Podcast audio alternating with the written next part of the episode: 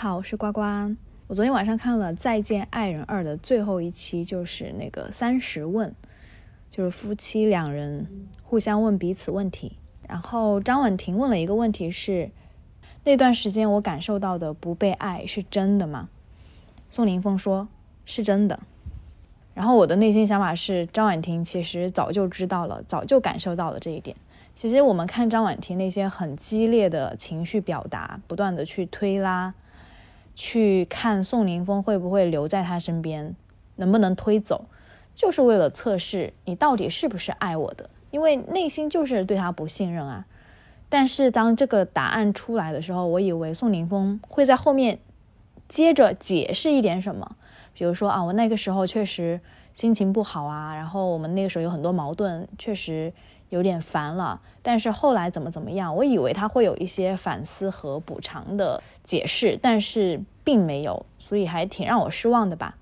刚看这个节目的时候，我其实跟大家一样，都是觉得张婉婷这个女人太疯了，不可理喻。这个嘴怎么这么狠，一点都不给男人面子，好像是一个巨婴，管理不好自己的情绪，莫名其妙，等等等等之类很负面的词和标签都会贴在他的身上。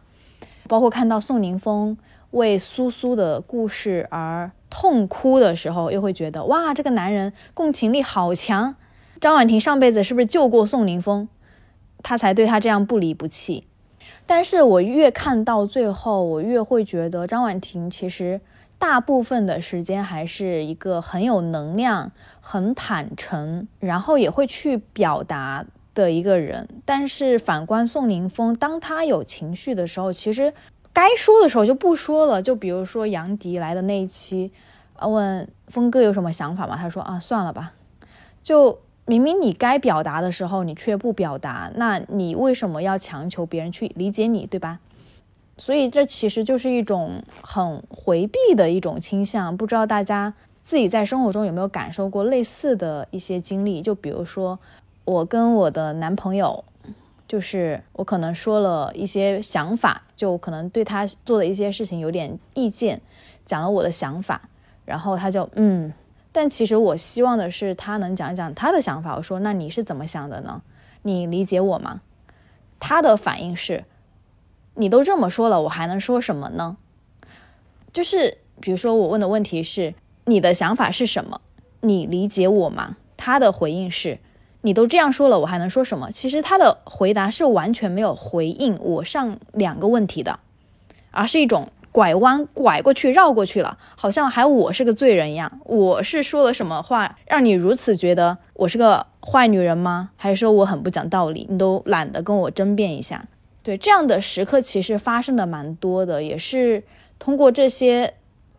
小小的时刻，慢慢的让我意识到，我跟对方很有可能。是很不一样的人。其实，在他们这段关系中，我也能够看到这样的时刻。比如说，他们去拍照的时候，张婉婷想要说拍一个什么，是一把锁吧，然后宋宁峰就理都没理啊，就走了。但是，当宋宁峰想要去拍一个什么的时候，张婉婷又会配合对方去拍一个什么。虽然都是些很小的时刻，但它确实就是一种情感的忽视。那。在一些理中客或者是外人看来，就会觉得那么一点小事，你至于吗？你何必呢？你怎么那么作？但是真的处于在这一段关系中的女生才会理解，当时你被冷漠对待时的那种失落。然后这样的失落不断的累积，你就会对这个人有怨气，你就会有很多的不满，你就会有很多的委屈。这个东西是不可避免的，因为大家都是人嘛，大家都有感受。我也希望我的感受能够被你看见，我的情绪能够被你接纳。但如果这段关系只有我一个人在表达，你什么都不说，看似你好像什么事都没做，因为你一点错都没有嘛，就是少做少错，不做不错。对，那个。春晚里面的那个小品里面的一句话，但是我觉得你少做和不做的背后，它就是一种逃避，他就是没有去承担起那个人的责任，去建立起这段关系的一个桥梁，去沟通，去解决问题。所以我觉得张婉婷并不是一个疯子，她只是在这样的模式之下被逼成了一个疯子，但也不是说她完全是对的。但他的沟通方式也有一些问题。虽然去给他贴标签这样的方式会很爽，大家好像同仇敌忾，去攻击一个人，但是这样的方式落实到每一个家庭、每个个人来说，其实是没有意义、没有任何的帮助的。甚至会造成巨大的撕裂感，因为处于这种比较冷漠的关系当中的女生那一方，她会很容易去自省啊，是不是我情绪不稳定？是不是我太作了？我是不是要压抑自己？我下次有想法是不是不应该说？那处于这种压抑的过程中，也会造成很多的心理上的问题，然后自己状态也会越来越差。如果有过类似经历的女生，应该会理解我在说什么。我给大家分享一个我粉丝的一个故事，就是她前几天找我，她跟我说，她跟她男朋友在一起的时候都很好，但是后来异地分开之后呢，男生基本上不会主动打电话，不会主动发信息，更多都是这个女生问你在干嘛，你在想什么呀，然后男生也不会去主动的分享，除了一些例行公事的早安晚安，你吃了吗之外，就不会有真正的情感上的交流，只是。浮于表面，也很少去主动的关心对方，于是这个女生当然会感觉到不满足，她就开始很焦虑，很发狂。比如说一个小时不回信息，做事情没有报备，她就会极度的焦虑，非常没有安全感，疯狂的想要发信息、打电话去确认对方是在乎自己的，甚至这个女生自己会怀疑说自己是不是有问题。如果说我们。光看到女生的这个行为，我们会很容易下一个定义，说你就是太没安全感了，你要去克制自己，你要去管好自己的情绪。但如果我们分析到这段关系当中，看到问题的本质和根源，就是这个女生在长时间得不到情绪、情感上的满足之后，她就是会向一个极端靠近。因为比如说你用一点力气，你得不到什么东西，你就会更用力、更用力。甚至是用一种非常极端的手段去逼对方，比如说用提分手，比如说疯狂的打电话，让对方感受到你的需求。但这样的关系其实是不健康、不正常的。就像洪晃说的，如果一段关系把你的内心的恶、嫉妒、贪婪什么各种阴暗面逼出来的时候，那你要做的其实就是应该要离开这段关系。在张婉婷和宋宁峰的这段关系中，其实宋宁峰他自己是知道的，他他承认过，他说他知道婉婷要什么，但是他就是不给，等他自己气消了就过了。这个故事其实很熟悉吧？就是特别像你那个准备说分手的前任，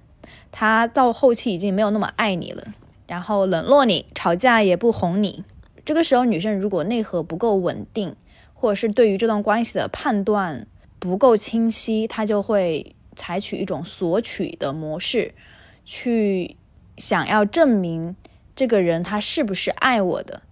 想去证明自己的价值感和存在感，然后就会形成一种你追我逃的局面，你越追他就越逃，到最后很多时候都是自己精疲力尽了，然后主动说了分手。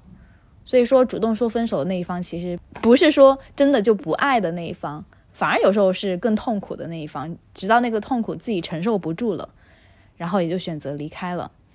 唉，有时候就会觉得男生能不能果断一点啊？就如果你真的不爱这个人，就不要拖着，你就大大方方说分手，解脱就好了呀。那为什么要用这样的方式去对待一个女生，就好像是凌迟一样，凌迟处死？慢慢的去死，这个过程真的是最糟糕、最痛苦的。所以，对于冷暴力的人，我真的是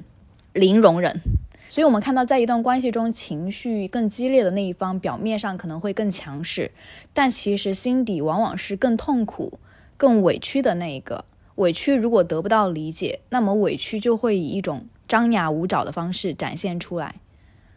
很多女生到感情中变成。疯子泼妇，然后变成一个不正常的人，不是因为他真的不正常，只是对方从未承接住他的情绪和委屈，或者是对方根本就感受不到你闹情绪的点在哪里，只会觉得你作、无理取闹，不理解你，不会去换位思考。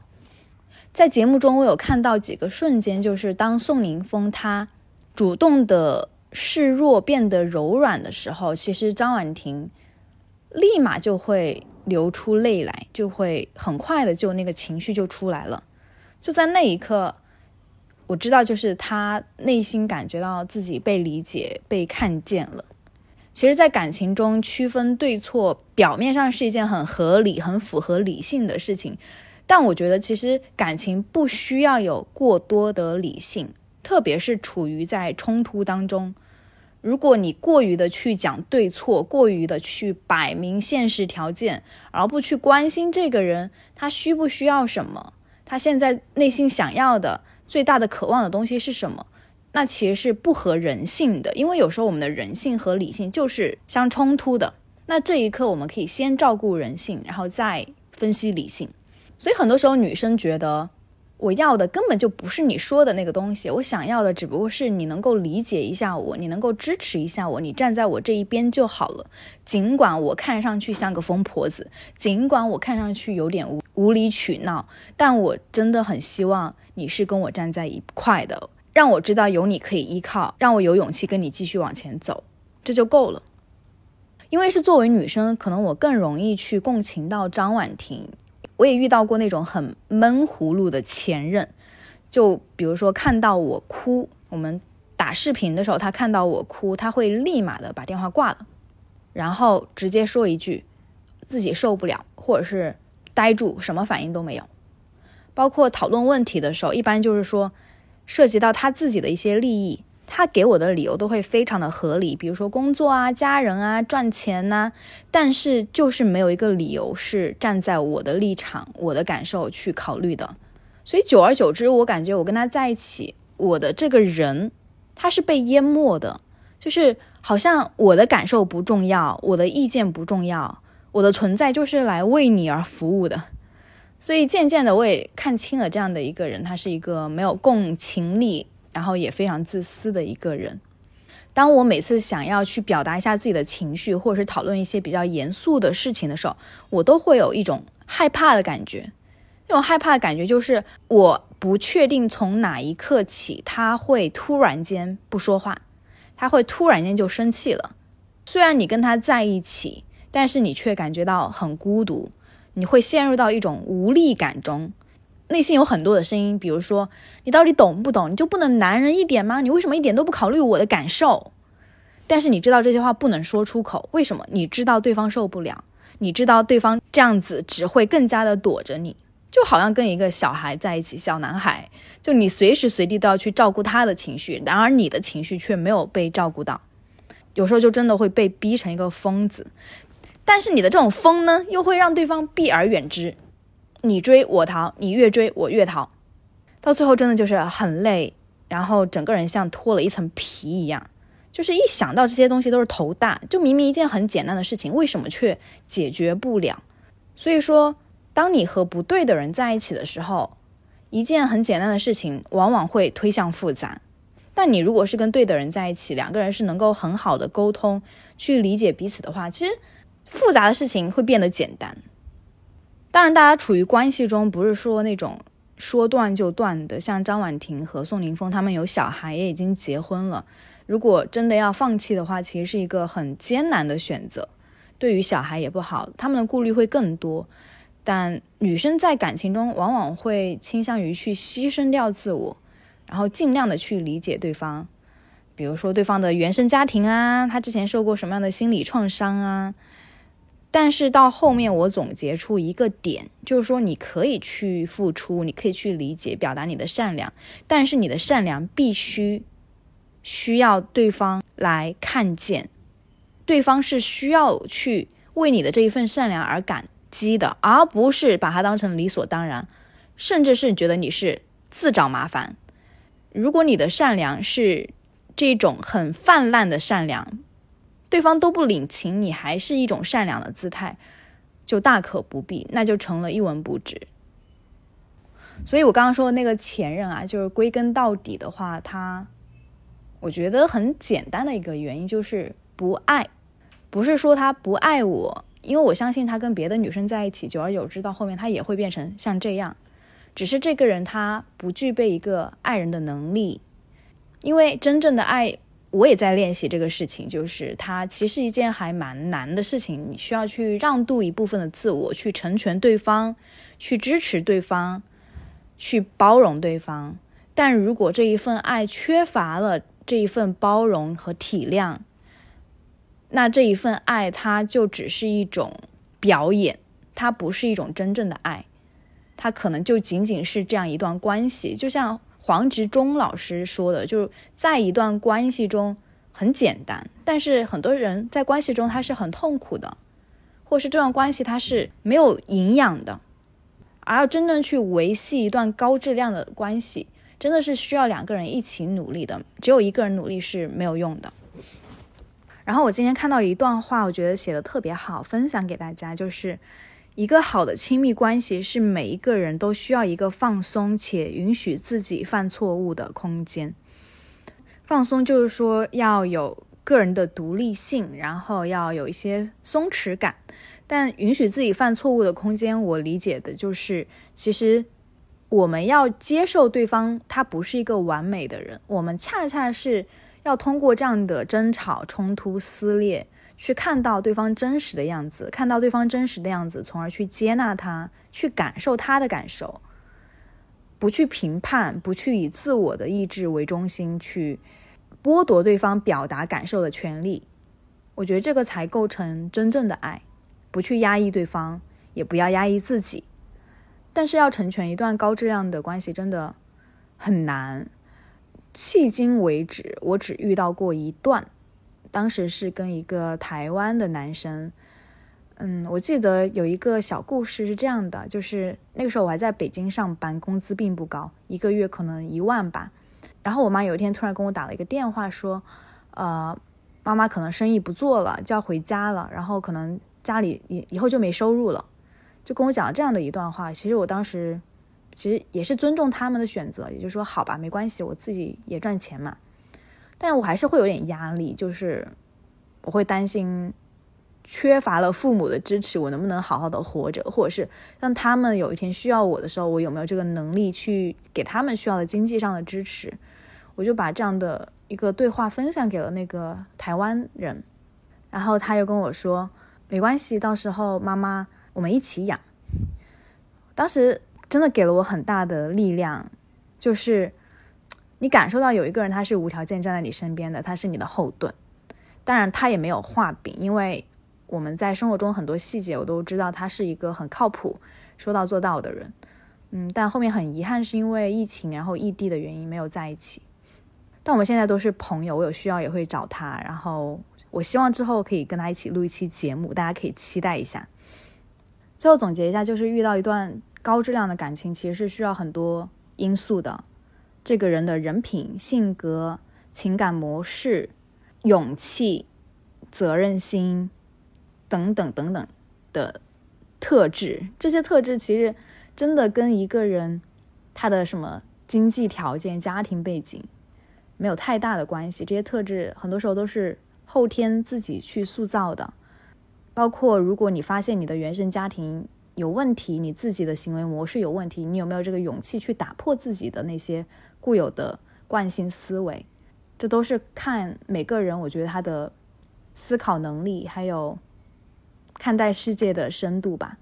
想提醒大家，就是如果一段关系真的让你感觉到很不适，放手真的是一个很好的选择。我们真的没有必要为了一段感情把自己改成一个面目全非的样子，而是要去尊重自己的秉性，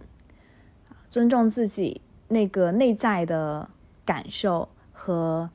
你到底想要一段什么样的感情，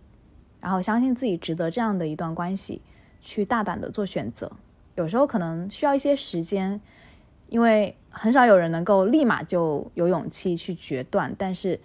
但是当时间成熟的时候，我们可以勇敢的迈出那一步，去选择自己真正想要的那一种生活。不过前提也是要先认识自己吧，认识自己想要的是什么，你才能去做那个选择。所以认识自己，是我们每一天每一分每一秒都在去感受自我、去思考自己的一个必经之路。关于认识自己之后再出节目说，那我们今天节目就先到这里了。大家有什么想分享的，也可以在评论区告诉我，记得关注我哦。今年的目标是两千订阅者，希望大家可以帮我达成这个目标，谢谢。